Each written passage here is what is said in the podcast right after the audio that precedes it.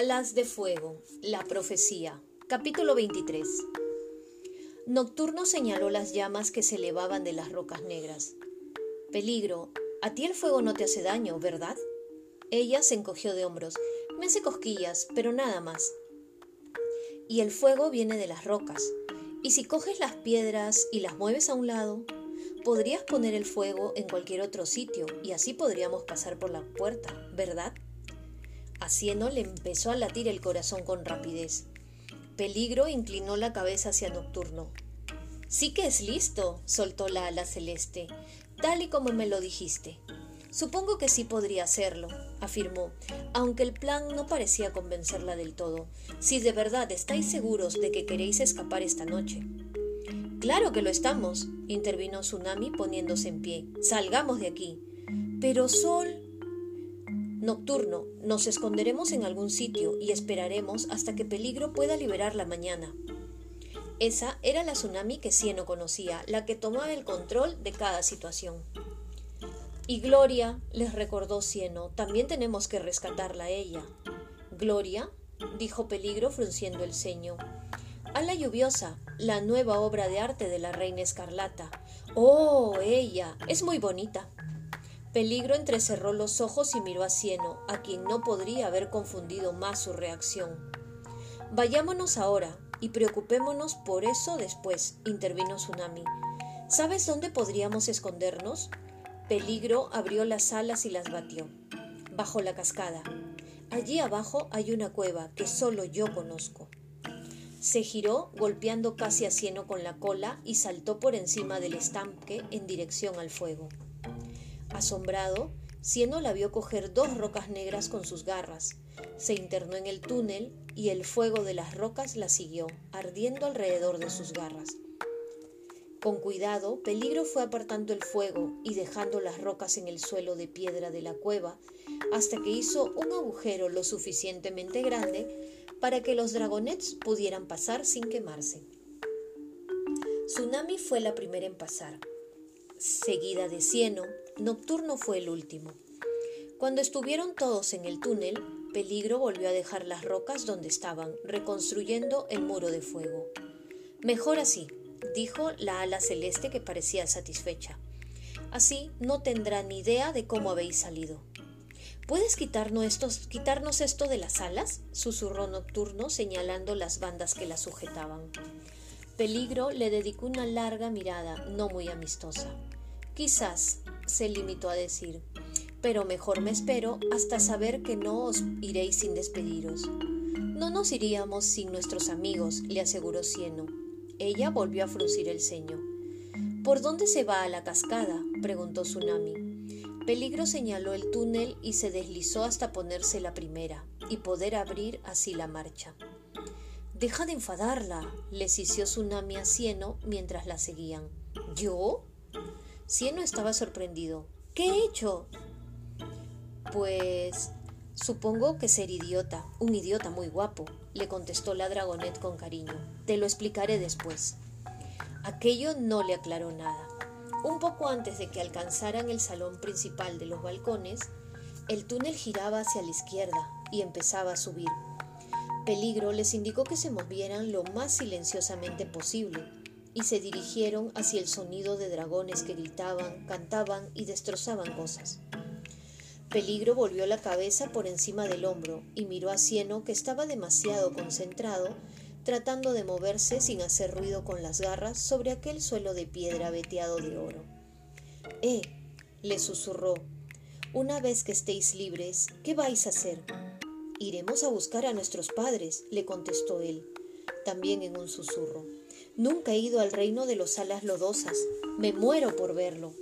¿De verdad? ¿Iréis directamente allí? ¿Vosotros cinco solos?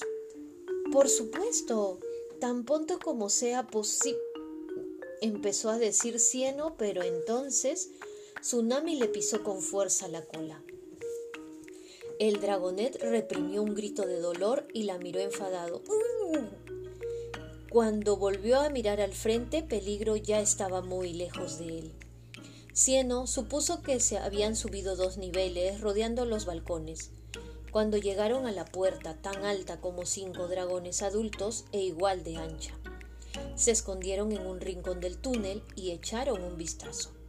La puerta daba a una meseta plana en forma de medio círculo entre los riscos, que en aquel momento estaba repleta de alas celestes y de alas arenosas, e iluminada por esferas flotantes de fuego. La mayoría de los alas celestes llevaban piezas de oro y cobre, o piedras preciosas que refulgían bajo las llamas. Los alas arenosas del desierto, en cambio, parecían pobres y vulgares a su lado. Muchos de ellos parecían bastante incómodos en aquel banquete, como si hubieran preferido estar luchando en una batalla antes que en una fiesta, manteniendo conversaciones formales con otros dragones. Había estatuas de la reina escarlata en diferentes poses reales repartidas por la sala, algunas hechas de mármol, otras de oro, otras de suave roca negra con ojos de rubíes, las mesas estaban a reventar de comida y varios animales vivos corrían entre las garras de los invitados. Una pequeña barrera de piedra impedía que los animales escaparan por el túnel. La meseta estaba rodeada de riscos empinados, así que, de una forma u otra, estaban atrapados. Cieno vio un ala celeste dejar una conversación a medias, agarrar una cabra montesa, metérsela en la boca y seguir hablando con el ala arenosa que tenía frente a ella. También vio un par de carroñeros corriendo entre los invitados. En vez de correr por ahí como pollos aterrorizados, uno estaba intentando escalar el risco y el otro estaba escondiéndose bajo una mesa. Aquello le hizo preguntarse si los carroñeros eran más inteligentes de lo que parecían. Ahora que veía que el banquete estaba celebrándose al aire libre, entendía por qué los dragones habían oído cantar a los prisioneros. Se había preguntado cómo era posible que el sonido se hubiera abierto paso por entre los túneles, pero la arena estaba a dos, solo a dos riscos de distancia de allí, es decir, un pequeño salto de dragón. La reina escarlata estaba sentada en un enorme trono de oro, mirando desde su posición a los otros dragones. Brazas a su lado ocupaba un trono algo más pequeño, aunque el enorme tamaño de la ala arenosa hacía que sus cabezas estuvieran a la misma altura. Brazas no paraba de moverse y gruñir como si el asiento que le habían reservado fuera demasiado incómodo. Nocturno agarró a Cieno por el hombro y señaló la enorme jaula de pájaros que colgaba en el centro de la meseta. Estaba sujeta por cables como los que los prisioneros tenían en las patas, atados a altos troncos situados a los lados de la meseta. De vez en cuando un dragón volaba hasta la jaula. Daba un par de vueltas en torno a ella para echar un vistazo al interior y volvía a la fiesta. Acurrucada dentro de la caja, con las alas sobre la cabeza, estaba Sol. Sus escamas doradas brillaban bajo la luz de las llamas, como si fuera parte del tesoro de la reina. Detente, lo frenó Tsunami, cuando Cieno intentó acercarse a la jaula. Lo sé, yo también quiero rescatarla. Pero si lo hiciéramos ahora mismo, sería un acto suicida, con vino Nocturno. Es mejor que crean que la hemos abandonado.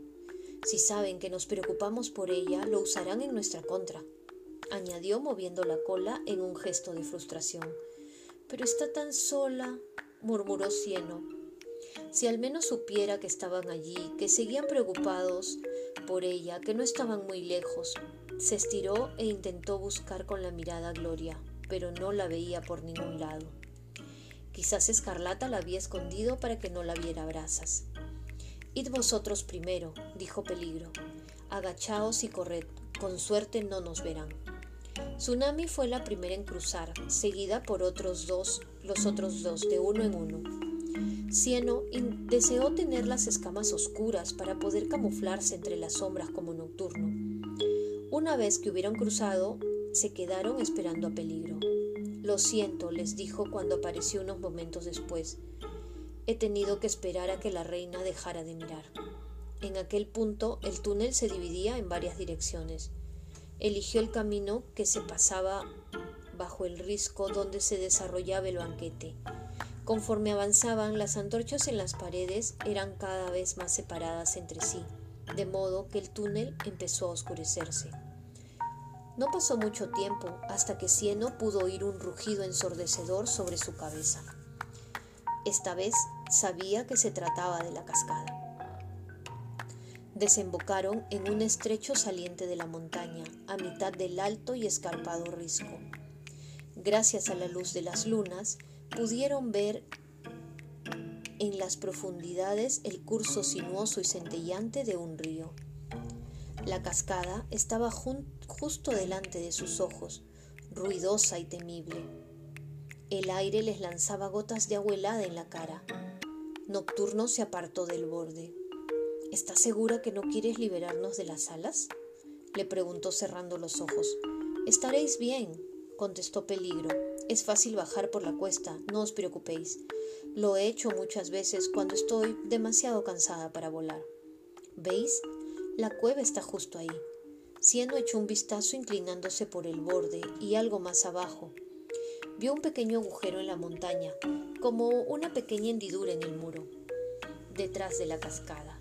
Sin duda, preferiría hacer ese viaje con sus alas funcionando a la perfección. Pero si ese era el precio que tenían que pagar para que Peligro estuviera feliz. Veo algunas marcas de garras, dijo, y podemos descansar en esa enorme piedra que hay a mitad del camino. Prosiguió, pero se interrumpió un momento. Por encima del ruido de la cascada oyó el batir de muchas alas. Alguien se acercaba. Se giró hacia sus compañeros. ¡Escondeos! Sin pensar en nada más, empujó a peligro de vuelta al túnel. Si descubres que nos has ayudado, las reinas te matarán, seas o no su campeona. Peligro se paró en la boca del túnel mirándolo sorprendida. Cieno se giró y comprobó que tanto Tsunami como Nocturno tenían la misma expresión de sorpresa en el rostro. ¿Cómo has hecho eso? susurró la ala celeste. ¿Hacer? intentó preguntarle Cieno, pero en ese momento notó el calor de sus escamas en las palmas de las garras. Había tocado a peligro sin darse cuenta. Miró hacia abajo esperando encontrar oscuras marcas de quemaduras y las garras convertidas en cenizas, pero solo advirtió un cálido resplandor rojizo en las arpas. Mientras las miraba, el rojo y el calor que sentía desaparecieron, volviendo a recuperar su aspecto normal. Deja de poner esa cara de tonto, le ordenó Tsunami empujándole de vuelta al túnel. ¡Corred! No lo creo, les llegó la voz glacial de la reina escarlata desde atrás. Cieno se giró lentamente y vio a la reina la celeste que descendía desde lo alto del risco, con sus alas enjolladas abiertas de par en par. Gracias, peligro, agradeció la reina con maldad. Puedes retirarte. Cieno no lo entendía. Gracias por qué. Peligro le dedicó una última mirada cargada de pena y desapareció por el túnel. La reina escarlata sonrió a los dragonets al tiempo que un montón de soldados a la celeste empezaban a caer del cielo. ¿Ibais a alguna parte?